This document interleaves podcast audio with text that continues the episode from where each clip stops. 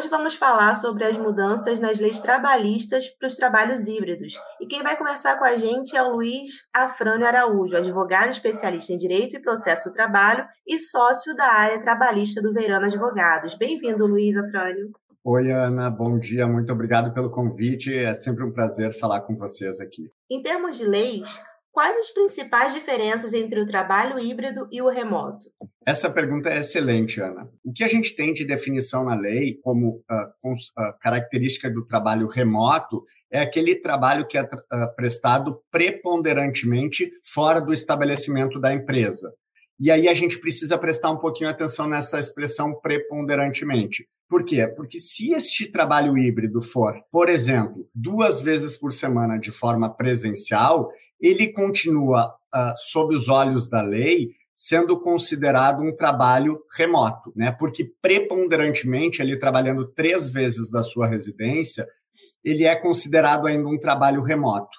Então a gente vai precisar analisar um pouquinho a situação específica para caracterizar ou não um trabalho remoto ou atrair a, a, a, a previsão legal de um trabalho híbrido mais próximo do trabalho presencial. Aqui, o, o, a dica seria analisar se o trabalho preponderantemente está sendo prestado de forma é, remota, então na casa do trabalhador, ou com maior frequência na sede da empresa. A grande, a grande diferença de um para o outro é, a, e que mais gera fusão e discussões é a questão do controle de jornada porque aquele trabalho prestado preponderantemente de forma remota, ou, ou seja, na casa do trabalhador, ele não necessariamente precisa estar acompanhado de controle de jornada e, consequentemente, de pagamento de horas extras prestadas. Né? Então, o trabalhador, por estar mais tempo na sua residência trabalhando, ele tem mais flexibilidade. Ele faz um intervalo maior, ele pode começar, às vezes, a trabalhar mais tarde, pode começar a trabalhar mais cedo, ou no final do dia pode estender um pouco a sua jornada, ou também encerrar de acordo com a sua, com a sua, é, é, com o seu interesse, com a sua necessidade, também de forma antecipada. Por isso, a lei autoriza a estes trabalhadores que trabalham de forma remota não registrarem este, este trabalho e, uh, como consequência, não receberem uh, horas extras. Agora, aquele trabalhador que prestar trabalho preponderantemente na sede né, do seu empregador, ou seja, três vezes por semana, quatro vezes por semana e uma vez só só em sua casa, este trabalhador tem sim aquela, permanece é, aquela obrigação de registrar o seu horário de trabalho. Né? Então, ele tem que bater o seu ponto, mesmo no dia que ele estiver trabalhando na sua casa, ele tem que registrar de alguma forma é, o horário que ele inicia, o horário que ele interrompe para fazer a sua refeição e seu descanso, e depois o, o, o horário de encerramento da sua jornada naqueles dias que ele está em casa seja por forma através de um e-mail para o seu gestor, seja por algum aplicativo que permita ele fazer esse registro. Mas essa é a grande questão, né? Até que ponto permanece a obrigação dele registrar o horário ou não, ou que ele estaria aí excepcionado pela legislação relativa ao trabalho remoto, né, trabalhando em sua residência. Em ambos os casos, quais são as responsabilidades da empresa e do trabalhador? É, eu acho que isso está muito ligado a essa primeira resposta, né? A, a, a grande, a grande obrigação uh, é relacionada à questão do registro da jornada. Né? Então, o trabalho híbrido, preponderantemente na sede da empresa, ele tem que estar necessariamente acompanhado do registro de horário, é, acompanhado de pagamento de horas extras. Há também uma grande discussão em relação às, às questões de saúde e segurança do trabalhador. E aqui uh, também é um ponto bastante polêmico, porque a empresa, mesmo o trabalhador estando em sua residência, ela é responsável por manter um ambiente de trabalho saudável, é, com condições ergonômicas adequadas. Então, muitas das vezes aqui, sobretudo no trabalho híbrido, as empresas estão é, adequando espaços na, nas casas dos trabalhadores para que ele tenha uma cadeira adequada, para que ele tenha uma bancada de trabalho, para evitar que esse trabalhador, por exemplo, trabalhe sentado no seu sofá, é, sentado na cama com um notebook no seu colo, porque isso, a médio e longo prazo, vai trazer para ele problemas, né, problemas de saúde relacionados a, a, sua, a sua postura inadequada e tudo mais. E a empresa passa a ser responsável por isso. Afinal de contas, ele está trabalhando naquele momento. Então, é, essas são as grandes é, é, controvérsias assim e, e, responsabilidades aí de empresa e empregado, uh, valendo aqui a gente reforçar que o empregado tem obrigação, mesmo na sua residência, de seguir as orientações do seu empregador. Né? Então, a empresa faz cursos, por exemplo, do trabalho adequado na, na, na casa, né? na residência do trabalhador, é, e embora ele não esteja sendo supervisionado é, diretamente, ele tem a responsabilidade de seguir aquelas orientações e aqueles treinamentos pelo, pelos quais ele foi é, para os quais a empresa uh, uh, uh, lhe preparou. Né? Então, ele tendo ali uma estação de trabalho, ele necessariamente deve dela ou nela trabalhar. Não pode ele simplesmente ignorar tudo, sob pena, inclusive, de ele ser o responsável por eventual pro problema que venha a, a, desenvolver em razão do descumprimento dessas orientações passadas pelas empresas. E como ficam os benefícios como vale transporte e alimentação, por exemplo? Ah, esse, esse também é, essa também é uma pergunta bastante pertinente. Então, o vale transporte, vamos começar por ele.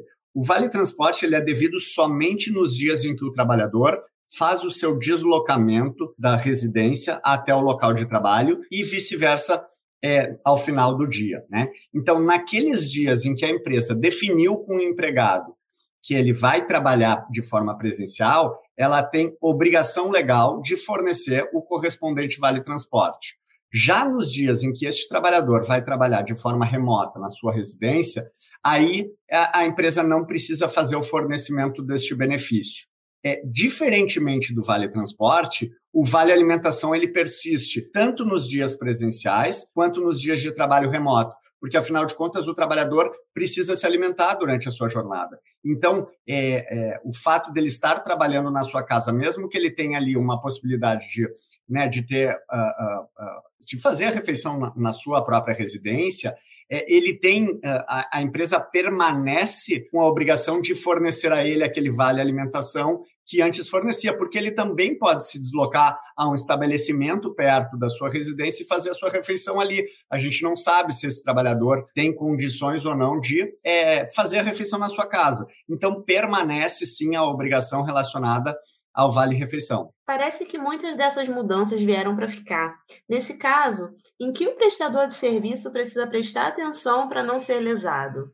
É, eu acho, assim, na, na, na, minha opinião, e a gente tem visto isso muito neste momento de retorno, né, em que uh, as empresas aí estão preparando as suas, as suas uh, sedes novamente para receber seus empregados, e aí estão fazendo até escalas de serviço. É, a, a melhor dica que a gente pode dar é que as regras estejam claras, né? Então, aquele trabalhador que vai continuar trabalhando na sua casa de forma remota ou preponderantemente remota, é, é necessário a gente fazer uma adequação daquele contrato de trabalho, fazer um aditivo contratual, prevendo a responsabilidade, por exemplo, de pagamento uh, de equipamentos, né? Então, a, equipamentos ou mesmo instrumentos de trabalho, a internet, uma linha telefônica, o computador. Então, a gente tem que trazer tudo isso é, já num aditivo contratual agora, como a gente vai ter uma forma de trabalho, vamos dizer, mais definitiva, né? Quando começou a pandemia, a gente viu que as pessoas foram para suas casas e a coisa foi muito abrupta. Ninguém sabia quanto tempo ia permanecer nessa condição, se ia durar duas semanas, dois meses ou dois anos, né? Passado este período mais incerto, a gente está vendo agora que, que, que as coisas né, já estão mais definitivas, a gente está caminhando aí para ter um, um retorno é, é, gradual, porém mais concreto a respeito do, de uma nova condição de trabalho. Então, a gente precisa definir as regras dessa condição de trabalho. Aquele trabalhador que, que, que, voltará a trabalhar de forma híbrida, então prevê os dias de trabalho que ele deve estar na empresa, as responsabilidades que ele tem e, e, e, e vai ter nos dias em que ele estiver trabalhando da sua residência, seja em relação ao, ao horário de trabalho dele, ou, ou em relação às condições, né? Então, sentar-se adequadamente, utilizar os equipamentos que são fornecidos é, para o seu bem-estar, né? Para a sua saúde. É, basicamente são essas as preocupações que a gente tem visto as empresas terem, e aí uma boa política de, de interna, né, desse trabalho, tanto remoto quanto híbrido e, e, presencial, é indispensável. Né? A gente costuma dizer que é, é tudo aquilo que é acertado antes evita problema. Então, é se preparar neste momento, fazer essas políticas claras, muitos treinamentos. Né? Então, a empresa tem que treinar seus trabalhadores para essa nova realidade. E aí, aos poucos, essas coisas vão entrando numa rotina e, e, e, tendem aí a, a, se resolverem já com, com menos problemas e, e, mais tranquilamente aí, na, tanto na vida da empresa quanto do, do empregado.